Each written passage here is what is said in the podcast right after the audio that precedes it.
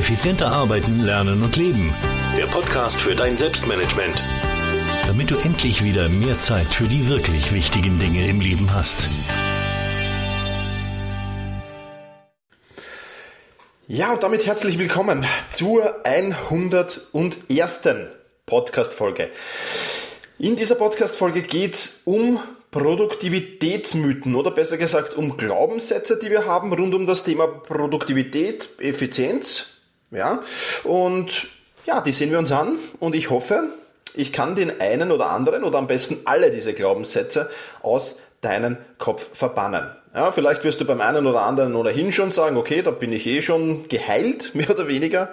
Und ja, der eine oder andere wird vielleicht noch in dir stecken, aber damit werden wir in dieser Podcast-Folge jetzt Schluss machen. Beginnen wir gleich mit dem ersten Glaubenssatz oder dem ersten Produktivitätsmythos, nämlich ohne Druck und Stress bin ich am produktivsten.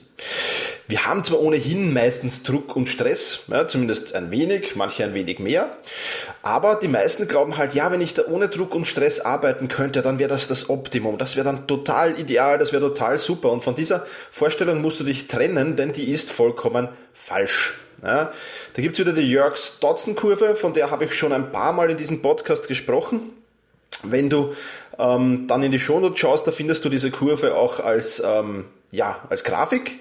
Und ja, diese Kurve zeigt eben ganz einfach, es bedarf einfach einen gewissen Grad an Anspannung, einen gewissen Grad an Erregung, Aktivierung, um tatsächlich am produktivsten zu sein. Ja, ähm, Finde einfach deinen Stresslevel, bei dem du merkst, okay, da bin ich super produktiv und versuch diesen immer wieder herzustellen. Ja?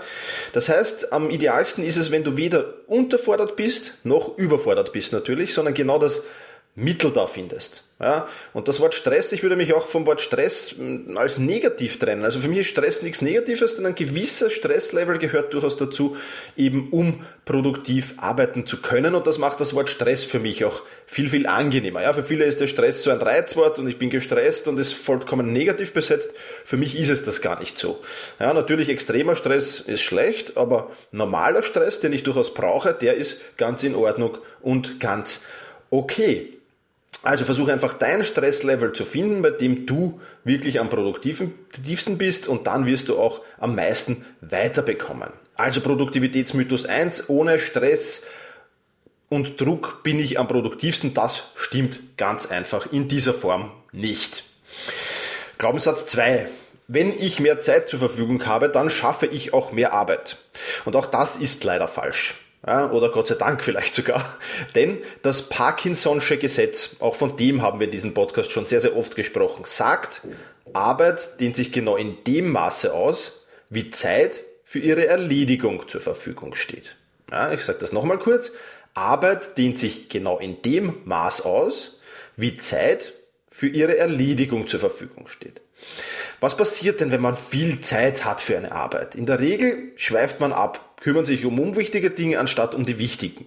Ja, nehmen wir da als Beispiel vielleicht ja das Wohnung putzen. Ja, wenn du eine Stunde Zeit hast, deine Wohnung auf Vordermann zu bringen, dann wirst du die wichtigsten sichtbaren Dinge reinigen, ja, äh, so dass die Wohnung halt sehr, sehr sauber ausschaut, ja, obwohl sie es vielleicht dann hinter den Kulissen jetzt gar nicht so ist. Ja.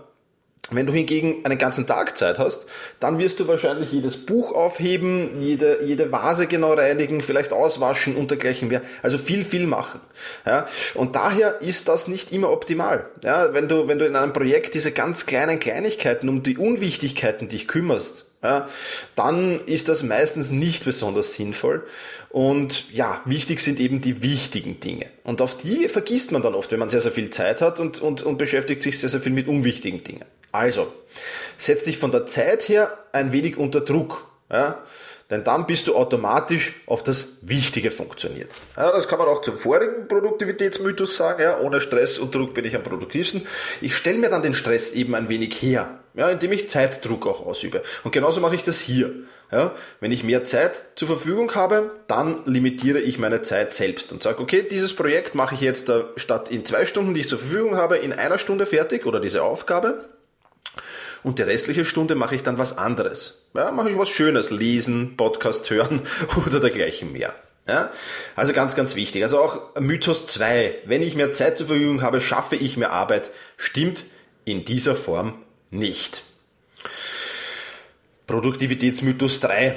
Acht Stunden Schlaf sind ein Muss, um produktiv zu sein. Ich höre das immer wieder, diese magischen acht Stunden Schlaf. Ja, und auch das ist falsch. Ja. Man kann nämlich keine generelle Anzahl an Stunden, die man schlafen soll, nennen. Ja, das ist prinzipiell, wenn jemand sagt, sechs Stunden Schlaf ist genau richtig, vier Stunden Schlaf ist genau richtig, dann ist das genau falsch. Dann kann das absolut nicht stimmen und nicht richtig sein. Ja, erstens einmal braucht jeder Mensch nämlich unterschiedlich viel Schlaf, um erholt zu sein. Ja, das heißt, ich brauche vielleicht nur sechs Stunden, um denselben, denselben Erholungsstatus haben wie jemand, der sieben Stunden schläft. Ja. Zweitens richtet sich der, ähm, dem, ja, richtet sich der Schlaf nach dem Aktivitätsniveau des Vorabends. Ja, also die, die, die Anzahl des Schlafs, die Anzahl der Stunden des Schlafs. Ja, wenn ich am, am Vortag einen Marathon gelaufen bin, dann werde ich mehr Schlaf brauchen, als wenn ich am Vortag nicht besonders viel gemacht habe. Ja? Und drittens kommt es beim Schlaf natürlich auch auf die Qualität des Schlafes an, was ganz, ganz wichtig ist, wie gut schlafe ich. Ja? Jemand, der acht Stunden schlecht schlaft, äh, kann weniger erholt sein wie jemand, der fünf Stunden sehr, sehr gut schlaft. Ja, auch das muss man natürlich berücksichtigen. Und ein zu viel an Schlaf kann sogar die Produktivität senken. Ja, also wenn du zu viel schläfst, dann ist das auch alles andere als gut. Finde also dein richtiges Pensum am Schlaf. Bei mir ist das plus minus eine Stunde natürlich jetzt immer gerechnet oder plus minus 30 Minuten. So um die sieben Stunden ist meine optimale Schlafzeit. Ja, kommt natürlich auch darauf an, was ich am Vortag gemacht habe. Wenn ich da sehr aktiv war, oft ein bisschen länger. Oder wenn es mal ja, lange gefeiert und, und, und, und auch ein wenig oder ein wenig mehr Alkohol im Spiel war, dann vielleicht auch ein wenig länger. Aber in der Regel sieben Stunden plus minus eine Stunde. Ja. Also, acht Stunden Schlaf, um produktiv zu sein, das ist generell falsch. Glaubenssatz Nummer vier: Nur wer multitaskingfähig ist, ist auch produktiv. Und auch das ist falsch, zumindest teilweise falsch. Konzentriere dich auf eine Arbeit und du wirst produktiver sein. Auf eine einzige Arbeit. Das ist hier wichtig.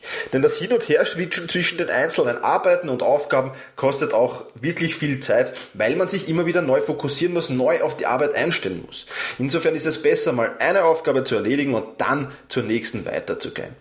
Lediglich bei leichteren Tätigkeiten sage ich, da ist Multitasking okay. Also wenn du während dem Autofahren telefonierst, wird das kein Problem sein in der Regel. Freisprecheinrichtung natürlich nicht vergessen. Am Arbeitsplatz, wenn du da aufräumst und dann nebenbei ein Brainstorming machst, ja, oder wenn du leichte Texteingaben machst und gleichzeitig einen Podcast hörst, wird das auch kein Problem sein.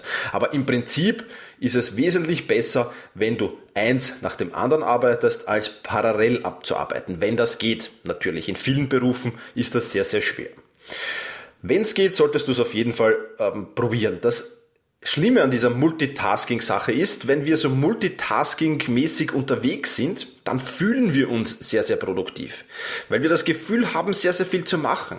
Wenn wir dann aber genauer hinschauen, haben wir eigentlich gar nicht so viel erledigt. Ja, also dieses Multitasking gibt uns das Gefühl, produktiv zu sein, es ist meistens aber falsch. Ja, also nicht Multitasking, sondern hintereinander arbeiten. Zumindest bei Aufgaben, wo du konzentriert und fokussiert sein musst. Fünfter Glaubenssatz. Man ist nur am Schreibtisch produktiv. Höre ich immer wieder. Ja, und das ist grundlegend falsch. Warum richten Firmen wie Google, Apple, diese ganzen New Economy Firmen eigene Workspaces ein, wo jetzt nicht unbedingt ein Schreibtisch steht, ja, sondern wo Sofas stehen, wo andere Dinge stehen, wo vielleicht auch in der freien Natur gearbeitet wird? Ja, also mein Tipp, geh mal weg vom Schreibtisch und wechsel in die freie Natur oder in eine Lobby eines Hotels oder in ein gutes Café oder wohin auch immer. Ja, hier musst du ein wenig testen, was für dich optimal ist. Ja, ich schreibe sehr, sehr gerne im Café, ich schreibe sehr, sehr gerne in der freien Natur. Schreib sehr, sehr gerne an schönen Plätzen. Ähm, schlag auch mal mitten in einer Fußgängerzone auf einer Bank meinen Laptop auf und arbeite da ein wenig teste einfach, was für dich gut ist, was für dich optimal ist und du wirst sehen, wenn du deinen Schreibtisch verlässt, wird sich deine Produktivität wieder erhöhen. Ja, weil generell immer die gleiche Arbeitsumgebung zu haben nicht optimal ist, meiner Meinung nach. Zumindest für mich nicht. Und ich merke es dann immer nach zwei, drei Stunden am Schreibtisch, wechsle ich dann gerne den Ort. Ja, vielleicht ist das bei dir im Büro möglich. Vielleicht kannst du irgendwo anders mal in einen Aufenthaltsraum gehen oder sonst irgendwo hingehen, wo du trotzdem ein wenig Ruhe hast, um arbeiten zu können. Also auch Mythos 5. Man ist nur am Schreibtisch produktiv, ist falsch. Glaubenssatz 6. Mit weniger und kürzeren Pausen ist man produktiver.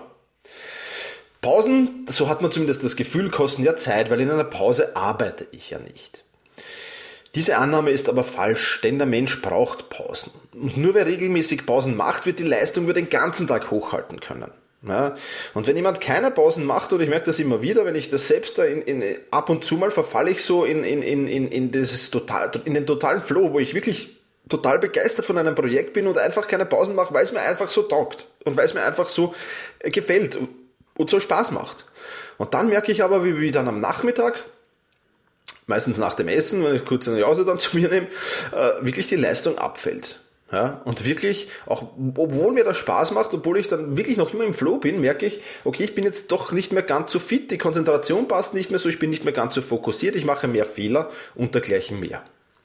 Das heißt, Pausen sind ganz, ganz wichtig. Ja, deswegen mach lieber regelmäßig Pausen, ein paar kürzere, dazwischen eine größere, mittags zum Beispiel, und du wirst über längere Zeit die Leistung halten können und mach dir keine Sorgen über die Zeit, die diese Pausen kosten, denn die hast du viel, viel äh, oder hundertprozentig, mit hundertprozentiger Sicherheit wieder herinnen, weil du eben viel produktiver bist und die Leistung viel länger hochhalten kannst, als wenn du keine Pausen machen würdest. Also auch Mythos 6. Mit weniger und kürzeren Pausen ist man produktiver, der ist falsch. Ja, dann wären wir beim letzten Glaubenssatz angelangt. Sport macht müde und schadet daher meiner Produktivität. In Diskussionen höre ich das immer wieder. Wenn ich Sport mache, da verausgabe ich mich ja, da äh, gebe ich meinen Power her, den ich habe, den ich in die Arbeit investieren könne, könnte und dergleichen mehr. Aber glaub mir eins, das ist falsch. Ja, weil genau das Gegenteil der Fall ist. Sport hilft dir dabei, das Leistungsniveau hochzuhalten, weil du körperlich und auch geistig fitter wirst durch Sport. Ja, da rede ich jetzt nicht davon, wenn du ein, zweimal Sport machst, wenn du gerade beginnst, möglicherweise kostet es dann mehr Energie, als es bringt. Aber wenn du regelmäßig Sport machst, wirst du einfach konzentrierter, fitter und fokussierter arbeiten können. Das ist ganz klar. Und nicht umsonst erlauben viele, viele Firmen schon den Mitarbeitern während der Arbeitszeit Sport zu treiben. 20, 30 Minuten. Ja? Und da kannst du mir glauben, das ist, kommt nicht von irgendwo her, sondern das ist wirklich effektiv für die Arbeit. Ja? Also wenn du Sport treibst, natürlich, ich meine, okay, wenn du dazwischen jetzt äh, zwei Stunden dich vollkommen auspowerst, ja, dann wirst du vielleicht ein wenig zur Erholung wieder brauchen und dann wird das Ganze nicht funktionieren. Aber wenn du normalen, unter Anführungszeichen normalen Sport zwischendurch treibst oder regelmäßig treibst, dann wird dich das weiterbringen und dann wird das deiner Produktivität nicht schaden, sondern sehr, sehr helfen.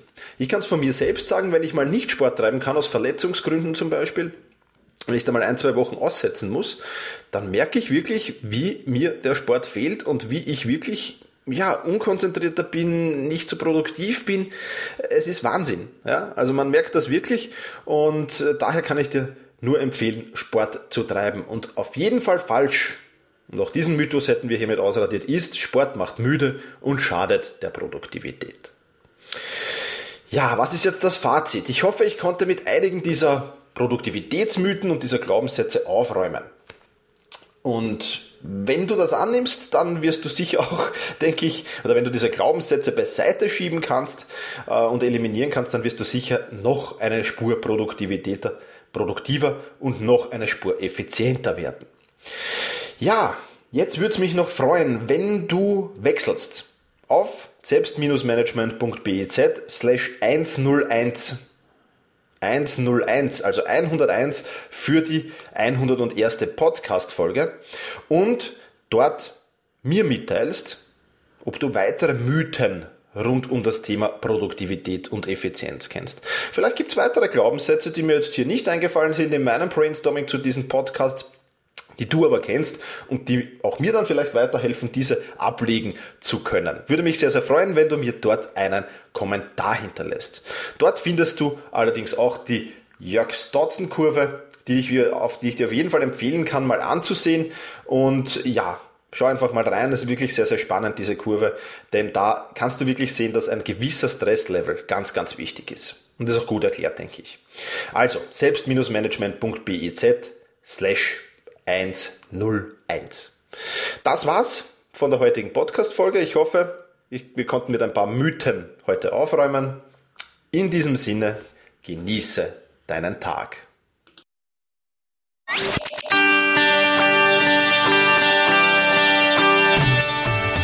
Effizienter arbeiten, lernen und leben. Der Podcast für dein Selbstmanagement. Damit du endlich wieder mehr Zeit für die wirklich wichtigen Dinge im Leben hast.